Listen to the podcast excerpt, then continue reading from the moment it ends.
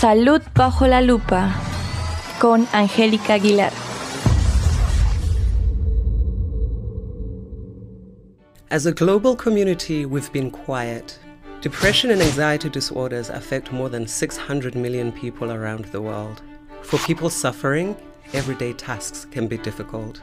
So, what are the roadblocks that prevent countries from addressing mental health? Stigma, inadequate funding, and poorly prepared health systems. The cost of lost productivity in the workplace due to depression and anxiety is very high too, over 1 trillion US dollars per year. But we also know that treatment for depression and anxiety is a worthwhile investment. Every dollar invested in treatment leads to a return of $4 in better health and ability to work. But governments in low income countries spend less than 1% of their health budget on mental health. High income countries invest around 5%. This is a critical time. Globally, only one in five people who need treatment for depression and anxiety are receiving it. Almost half of the world's poor are expected to live in a country affected by war and violence by 2030. Refugees and people living under such stressful conditions are at an even higher risk for mental health disorders. We also know that such traumatic events can have a major impact on a child's or adolescent's brain development and lasting effects on their health well into adulthood. Without action, the impact on people's mental health is likely to be on a scale we have never seen before. We can solve this by scaling up the work already underway and strengthening political will and leadership, integrating mental health into health systems, and increasing investments from national governments and international development partners. Let's bring this issue out of the shadows. It's time to make mental health a priority now.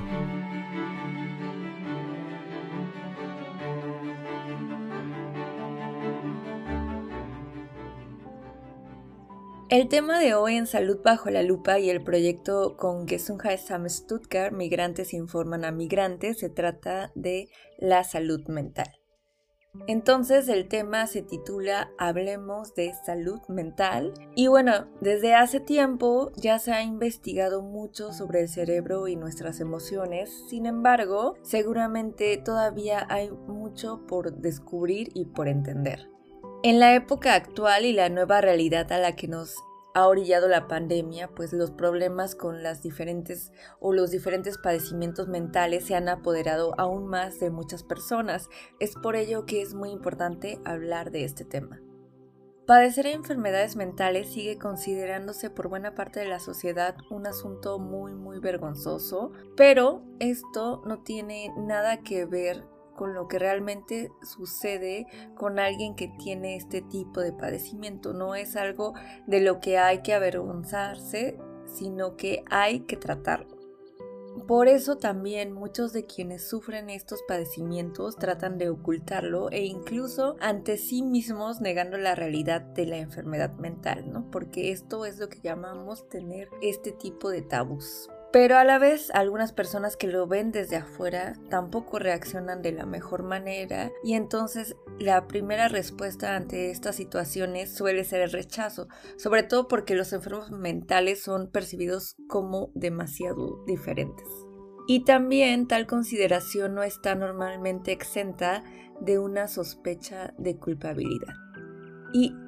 Esta combinación de rechazo y culpabilización conforman el estigma que suele rodear a quienes padecen trastornos mentales. Y en una lista con los puntos claves para entender a grandes rasgos de las enfermedades mentales, la OMS afirma lo siguiente. Los trastornos de salud mental aumentan el riesgo de otras enfermedades y contribuyen a lesiones no intencionales o también intencionales. La depresión continúa ocupando la principal posición entre los trastornos mentales y es dos veces más frecuente en mujeres que en hombres. Entre el 10 y 15% de las mujeres en países industrializados y entre el 20 y 40% de las mujeres en países de desarrollo. Los trastornos mentales y neurológicos en los adultos mayores, como la enfermedad de Alzheimer, otras demencias y la depresión, contribuyen significativamente a la carga de enfermedades no transmisibles. En general, la media del gasto en los servicios de salud mental, según información de la OMS, está a nivel mundial en 2,8% del gasto total destinado a la salud. En los países de ingresos bajos gastan alrededor de 0.5% de su presupuesto de salud en los servicios de salud mental y los países de ingresos altos 5.1% existe una significativa correlación lineal directa entre los ingresos nacionales y el gasto público destinado a la salud mental como proporción del presupuesto total destinado a la salud. La OMS recomienda que la asignación de este gasto de salud esté en proporción a la carga de la enfermedad y esto se refleja en los porcentajes de personas que padecen estas enfermedades y se ve reflejado en estas gráficas poblacionales. Y bueno, todo esto para que haya paridad entre los aspectos físicos y mentales de la atención de la salud en general.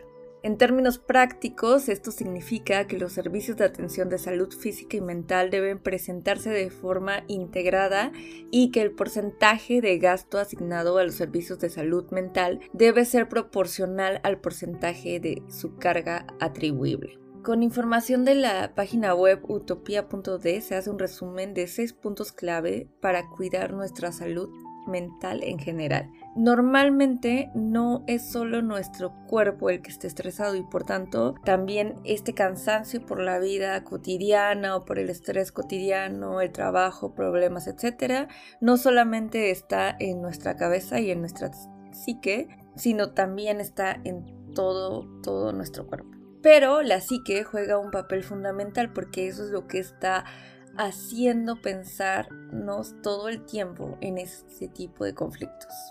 Y esto es lo que provoca un agotamiento mental. Y este agotamiento mental suele evolucionar a esta falta de salud mental. La salud mental describe cómo nos sentimos e incluye también todos los procesos emocionales y psicológicos que afectan a nuestro bienestar en general. Sin salud mental, nuestra calidad de vida se resiente y puede que no seamos capaces de rendir como quisiéramos o esperamos. Los siguientes consejos pueden ayudarnos a fortalecer nuestra salud mental y mejorar nuestro bienestar. Entonces la sugerencia número uno es hagan pausas para la salud mental. Hay que tomar pequeños descansos a lo largo del día, así como descansos más largos durante el fin de semana. Es necesario e importante para que nuestra mente y nuestro cuerpo se recuperen de todo este estrés o esta cotidianidad de estrés y además de que hay que pensar que los pasatiempos también pueden planificar los periodos de descanso y ser parte de ese tiempo libre para recargar energías y tener pausas en nuestra psique. El consejo 2 es hacer ejercicio para la salud mental. Los estudios demuestran que el ejercicio tiene un efecto positivo sobre la mente y el bienestar. Cuando uno hace ejercicio, el cuerpo libera más serotonina, la hormona de la felicidad, y al mismo tiempo el cuerpo reduce las hormonas de estrés, el cortisol y todo esto cuando uno hace actividades deportivas. Esto no solo se produce en cambios químicos, sino que también alejan pensamientos negativos al disminuir la actividad de la cabeza en la corteza prefrontal. Es por ello que el deporte y el ejercicio son excelentes para desterrar los pensamientos negativos y aumentar la salud física y mental. El consejo 3 hace referencia a la alimentación y a una dieta sana que refuerza la salud mental. Su dieta también tiene un efecto no solo en su bienestar, sino también en su salud mental. Y no estamos hablando de una llamada comida reconfortante que solo te hace sentir bien por un momento, sino de una dieta sana y equilibrada. En 2019, un estudio canadiense llegó a la conclusión de que en el caso de las mujeres, por ejemplo, una dieta baja en verduras y frutas, así como los productos con alto contenido de sal y chocolate, pueden favorecer a la depresión. Esto sugiere que se puede reducir el riesgo de desarrollar depresión con una dieta saludable. Además, muchas de las vitaminas procedentes de la fruta, la verdura y los productos integrales son importantes para consumir suficientes ácidos grasos omega 3 que también ayudan a una mejor salud mental. El consejo 4. Pasar tiempo con los amigos y la familia te mantiene mentalmente sano.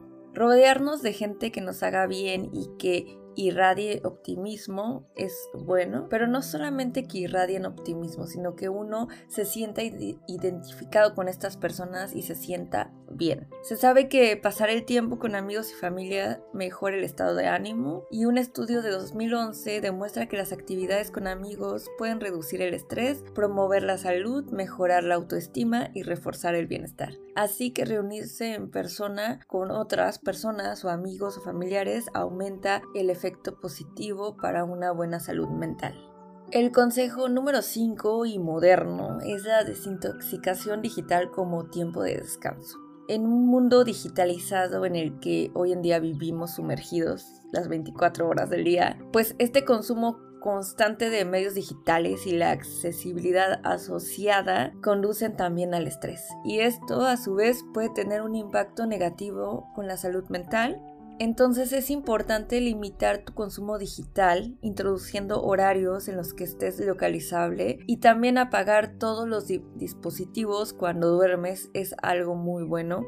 No es bueno dormir con tu smartphone junto a la cama y dejar tal vez una alarma analógica es mejor para tu salud y para disfrutar y tener un mejor sueño. De este modo empezarás un día, por ejemplo, sin, mensajes estresantes. Otro punto en este punto es que poner en orden tu smartphone o tu PC puede ayudarte a reducir el estrés al deshacerte del desorden innecesario.